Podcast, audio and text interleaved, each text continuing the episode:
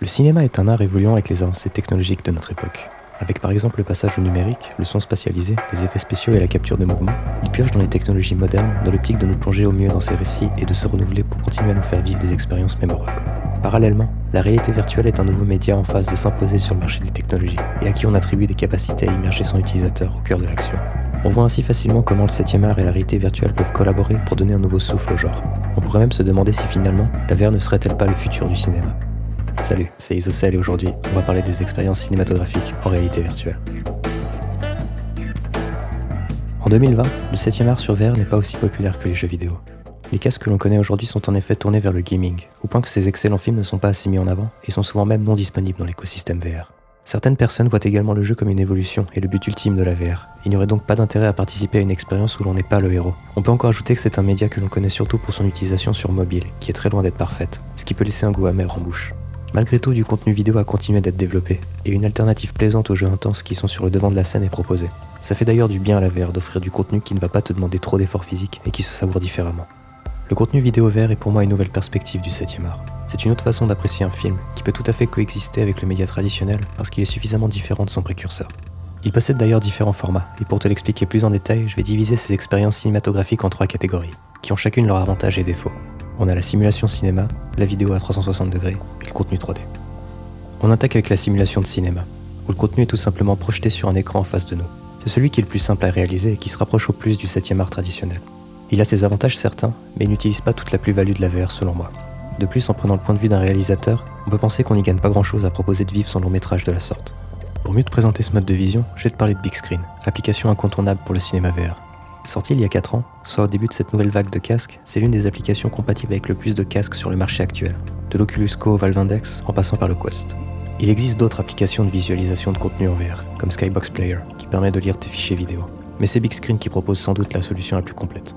C'est un programme qui possède de multiples fonctions, la principale étant de regarder des films en groupe grâce au fait que l'on puisse diffuser son écran PC dans la salle de cinéma virtuelle. Regarder un film en VR avec ses potes est déjà un énorme plus pour l'application, mais ça ne s'arrête pas là. On peut aussi regarder des directs, des chaînes TV, jouer à un jeu vidéo, toujours en diffusant l'écran de son ordinateur, seul ou en groupe, socialiser avec d'autres gens dans le hub, et même assister à des premières comme dans un vrai cinéma.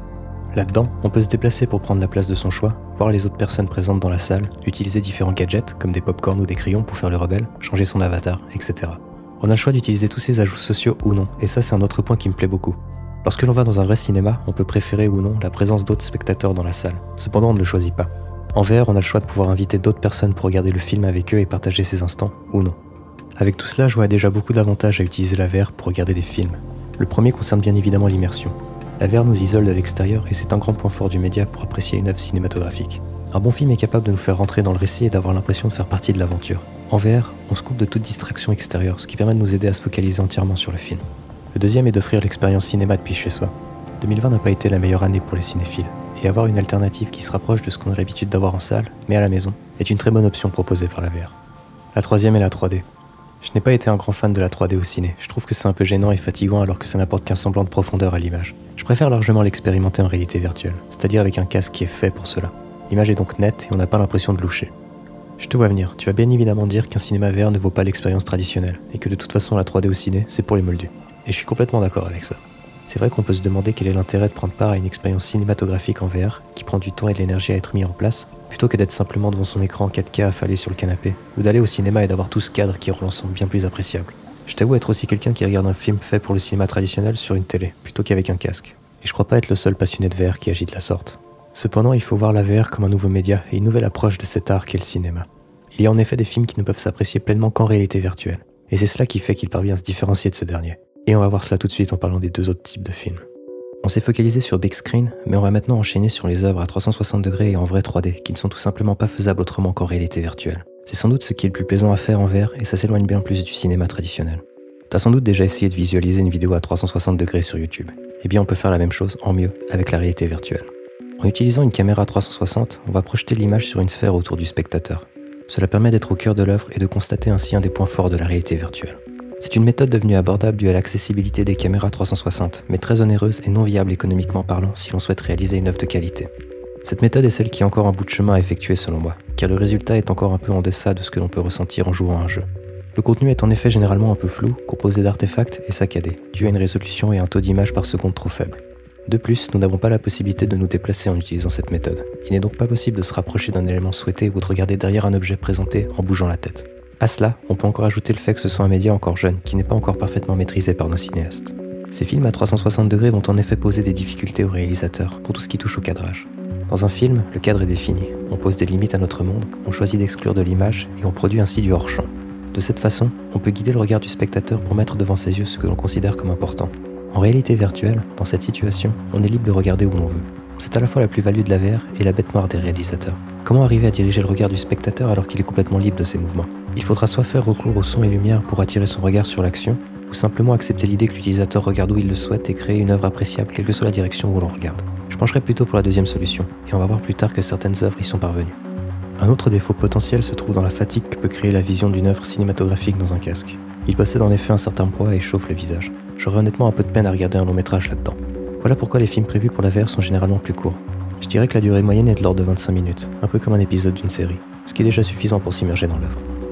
La dernière méthode utilisée est le recours à la 3D, exactement comme dans un jeu vidéo. Ici, on pourra se déplacer librement. La qualité graphique correspond à ce que l'on a l'habitude de voir en VR et on utilise pleinement les capacités du casque. C'est pour moi la méthode qui a le plus d'avenir à court terme, mais elle est réservée à la 3D et donc à de l'animation plutôt qu'à du contenu filmé. On peut encore se rapprocher de la frontière avec le jeu vidéo grâce au film interactif. Afin que le spectateur prenne part à l'action, on lui propose en effet d'interagir avec l'œuvre au fil du récit. On devient ainsi acteur dans l'œuvre et c'est assez plaisant.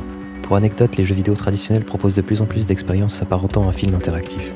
Les deux médias sont donc clairement en train de se croiser, toujours pour le bien des spectateurs évidemment. Il y a encore d'autres façons d'expérimenter ces contenus vidéo et les lieux qui les représentent le mieux sont les festivals.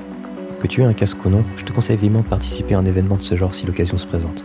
Tu pourras constater que tu peux regarder ces expériences assis sur une chaise pivotante, par terre affalé sur des coussins, debout et libre de tes mouvements, que ce soit avec un ordinateur sur le dos ou avec une tenue vibrante, ou encore des objets et murs qui vont ajouter le sens du toucher à l'œuvre. Le tout toujours dans le but de renforcer le niveau d'immersion perçu. Ça permet de constater les possibilités offertes par la VR, autre que le domaine du jeu vidéo. C'est très inspirant. Il y a aussi bien sûr des récompenses prévues pour toutes les œuvres présentées dans ces festivals, qu'ils soient entièrement dédiés à la VR comme le Paris Virtual Film Festival ou non. Il s'est donc créé tout un écosystème d'expériences cinématographiques présentées dans ces lieux, qui valent clairement le coup d'œil. De grands festivals ont une section dédiée aux œuvres immersives, comme le Sundance ou encore le Festival de Cannes. Les films VR diffusés à Cannes étaient d'ailleurs disponibles sur l'application Museum of Other Realities. Depuis chez soi, vous pouvez donc savourer toutes les œuvres du gala, et pour en avoir essayé quelques-unes, il y avait de belles pépites. J'insiste, mais je trouve que c'est un excellent aspect de la qui passe sous le radar des joueurs. Malheureusement malgré eux, car ces films ne sont pas souvent disponibles sur nos stores favoris et restent des titres de festival. Mais il faut vraiment en essayer pour tout un tas de raisons. D'ailleurs, voici ma petite sélection d'œuvres accessibles qui valent le détour. On commence avec The Great Sea, un récit cinématographique de science-fiction dans un univers post-apocalyptique. Avec un bon scénario, une excellente mise en scène et tous les ingrédients pour réussir un film, il a gagné le Festival de Cannes dans la section des œuvres immersives. Disponible sur Steam, il dure 30 minutes qu'on ne voit pas défiler. Sur Oculus, il ne faut absolument pas passer à côté de Wolves in the Walls. Disponible gratuitement, nous allons suivre de très près Lucie dans sa petite enquête sur des phénomènes paranormaux, avec un message bien plus profond qu'il n'y paraît à premier abord. Elle s'adresse souvent directement à nous, ce qui nous rend acteurs dans ce petit bijou de la VR. Il y a trois ans, Google a créé un studio réalisant des œuvres immersives pour téléphone mobile. Du nom de Spotlight Stories, cette série propose des courts-métrages d'excellente qualité. Je te conseille Age of Sail, qui est très prenant et rempli de bonnes idées. Pour réaliser un rêve de gosse, tu peux te tourner vers Apollo 11 VR, Retraçant l'histoire de cette fantastique aventure, tu pourras revivre tous les grands moments de ce voyage historique. Sorti il y a 4 ans, il a eu le droit à un relifting HD qui en fait encore une excellente expérience à ce jour. Dans un autre registre, The Line est une expérience interactive d'une quinzaine de minutes t'invitant dans le monde de deux amoureux qui sont sur des chemins distincts, littéralement. Les interactions sont simples mais apportent du charme à l'œuvre. J'aime également cette maquette qui se construit autour de soi et qui utilise parfaitement les avantages de la VR. J'ai pu expérimenter Battlescar dans un festival et j'ai hâte qu'il arrive sur Steam pour que tu puisses l'essayer. Prévu pour cette fin d'année, on y suit Loupé au travers d'un journal intime parlant de sa plongée dans la scène punk et sa recherche d'identité. C'est une œuvre épisodique avec de très bonnes idées de mise en scène. Enfin, pour les amateurs de Tim Burton, on peut partir sur Gloomy Eyes. Suivant un jeune couple de zombies à qui tout semble s'opposer, on est plongé au milieu de dioramas mystérieux s'éclairant au fil du récit. Ce ne sera pas aussi bien, mais si tu n'as pas de casque, tu peux trouver les épisodes sur YouTube. Voilà pour cette petite sélection, qui je l'espère te donnera envie d'essayer quelques-unes de ces expériences, que tu sois cinéphile ou non. Malgré ces différences et la direction que prend la VR, je pense que le cinéma en réalité virtuelle a suffisamment de qualité pour conserver sa place dans le domaine. De plus, il s'est suffisamment démarqué pour proposer une alternative intéressante au cinéma traditionnel. Je suis aussi content qu'on ait le droit à Big Screen, qui met vraiment en avant et rend accessible cet aspect de la VR pour les joueurs que nous sommes. Pour le moment, il est difficile d'anticiper la qualité qu'atteindront les films en VR, car on ne parvient pas encore à définir leur potentiel et leurs limites. Mais ce qui est certain, c'est que cette nouvelle interface de visualisation est prometteuse et ne fait que détendre les possibilités du cinéma afin de lui permettre encore et toujours de réaliser son but, nous transporter.